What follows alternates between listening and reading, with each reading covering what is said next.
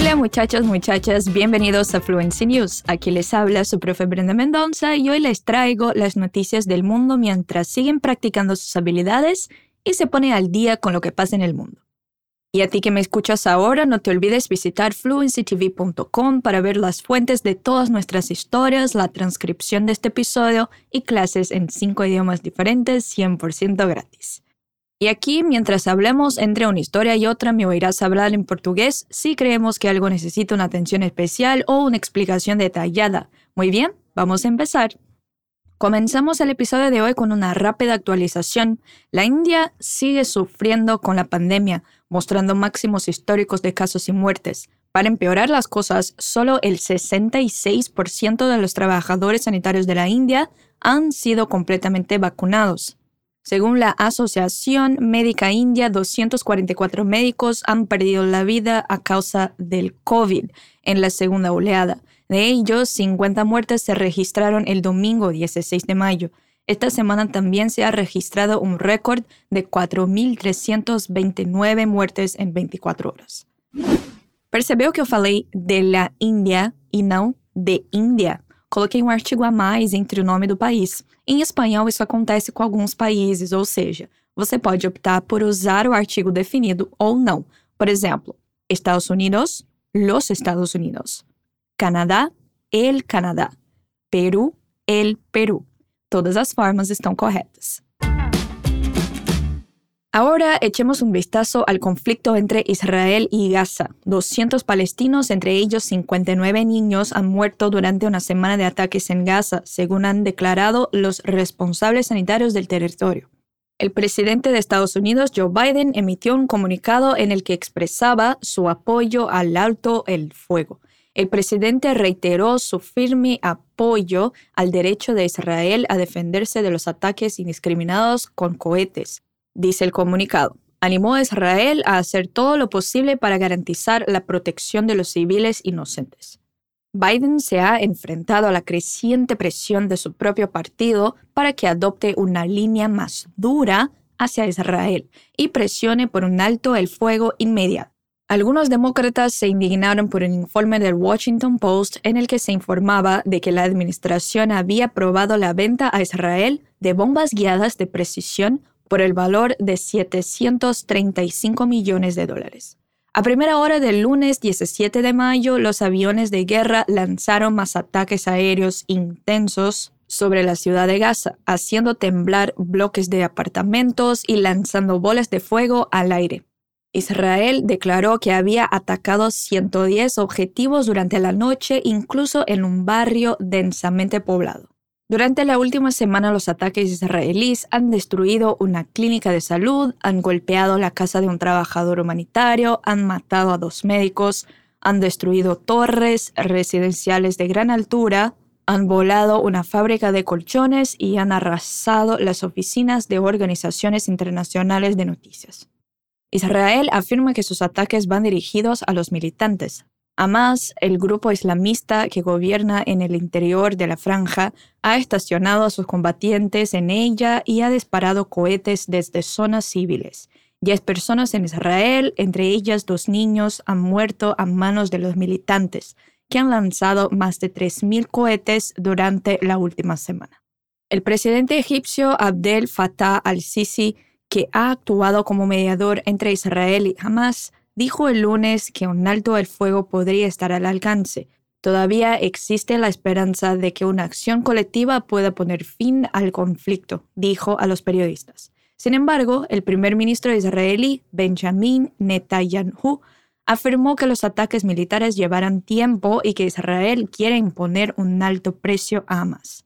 Los militantes de Gaza también siguieron lanzando cohetes hacia zonas civiles de Israel uno de ellos impactó en una sinagoga de la ciudad de Ashkelon, al sur del país, horas antes de la celebración de la festividad judía de Shavuot, según informaron los servicios de emergencias israelíes. No se registraron heridos. La semana pasada, el Ministerio de Asuntos Exteriores dijo que Hamas estaba dispuesto a iniciar conversaciones para detener sus ataques, aunque no se ha producido ningún avance público y los líderes del grupo han prometido desde entonces que continuarán. Yovav Limor, comentarista del periódico Israel Ayom, escribió la semana pasada que Israel estaba ganando tiempo hasta que la presión diplomática fuera abrumadora. Escribió, Israel dijo no a todas las propuestas de mediación para alcanzar un alto el fuego, pero en la práctica quiere aumentar los logros de la operación antes de que suene el silbato. Usamos muito tempo composto o pretérito perfeito composto na notícia anterior. O uso desse tempo verbal nesse caso deve-se ao fato de que as ações começaram essa semana, mas não necessariamente cessaram. Ou seja, ainda estamos na mesma semana e existe chance de que algo mais possa acontecer. Para usar esse tempo verbal, usamos o verbo haber seguido de um verbo no particípio, ou seja, terminado em ado ou ido. Vimos os seguintes exemplos: han destruído, han golpeado, han matado, han volado, han prometido, entre otros. En otras noticias, el divorcio de Melinda y Bill Gates, cofundador de Microsoft y uno de los hombres más ricos del mundo, ha desatado rumores e informes desde su anuncio. En un comunicado publicado el 3 de mayo, la pareja anunció el fin de su matrimonio de 27 años. Los informes dicen que Melinda se preocupó por la conexión de su marido con el difunto inversor pedófilo Jeffrey Epstein, Melinda habría advertido a su marido, un magnate de la tecnología, que se sentía incómoda con Epstein después de que lo conocieron en 2013, el mismo año en que el gurú de Microsoft también habría volado en el jet privado de Epstein desde Nueva Jersey a Palm Beach, Florida, según los registros de vuelo. Los expertos en divorcios dicen que hay una pista en la solicitud de divorcio de Melinda Gates de que está tratando de cambiar la herencia de sus tres hijos. Bill Gates ha dicho repetidamente que les deja apenas 10 millones de dólares a cada uno, mientras que su fortuna asciende a 130 mil millones de dólares. Melinda dijo en su demanda de divorcio que había un acuerdo de separación y las fuentes dicen que si los parámetros de la herencia de la pareja no están detallados en el pacto, cualquiera de las partes podría cambiar la cantidad de herencia de sus hijos. Las herencias no suelen abordarse en estos acuerdos de separación. Otros motivos para el divorcio podrían ser las informaciones que apuntan a que Bill Gates ha perseguido a mujeres después de estar casado y que tuvo un romance con una empleada de Microsoft. El New York Times también detalló dos casos en los que el multimillonario magnate de la tecnología invitó torpemente a salir a mujeres que trabajan para él en Microsoft y en la Fundación Bill y Melinda Gates. Melinda habría contratado abogados de divorcio en 2019. Ahora vamos a traer la historia un poco más cerca de casa. Brasil, el mayor exportador mundial de café, azúcar y zumo de naranja, acaba de tener una temporada de lluvias que casi no ha traído nada de agua para los campos. Los suelos están resecos y el nivel de los ríos es bajo en la región centro-sur, una de las principales fuentes de producción agrícola. La sequía es tan grave que los agricultores temen quedarse sin las reservas de agua que ayudan a mantener vivos los cultivos durante los próximos meses, la estación seca del país. Mauricio Piñero, de 59 años, empezó a regar sus cultivos de café arábigo en marzo, dos meses antes de lo normal, después de que su plantación de 53 hectáreas recibiera menos de la mitad de la lluvia que necesitaba.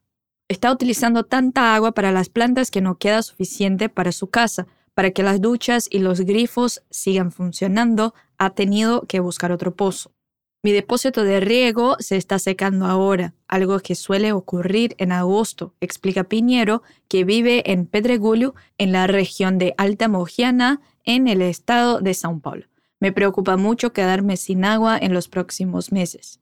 Aunque la sequía es típica en esta época del año en Brasil, se espera que dure más de lo habitual, lo que aumenta la preocupación. Las lluvias regulares volverán a la región entre octubre y noviembre, en lugar de septiembre, dijo Celso Olivera, meteorólogo de Somar Meteorología.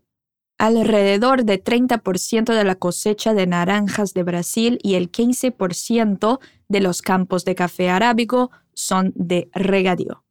Los niveles de los ríos y lagos han sido muy preocupantes, dijo Regis Rico, director de RR Consultoría Rural con sede en Minas Gerais. ¿Qué tal si terminamos el episodio de hoy con una buena noticia?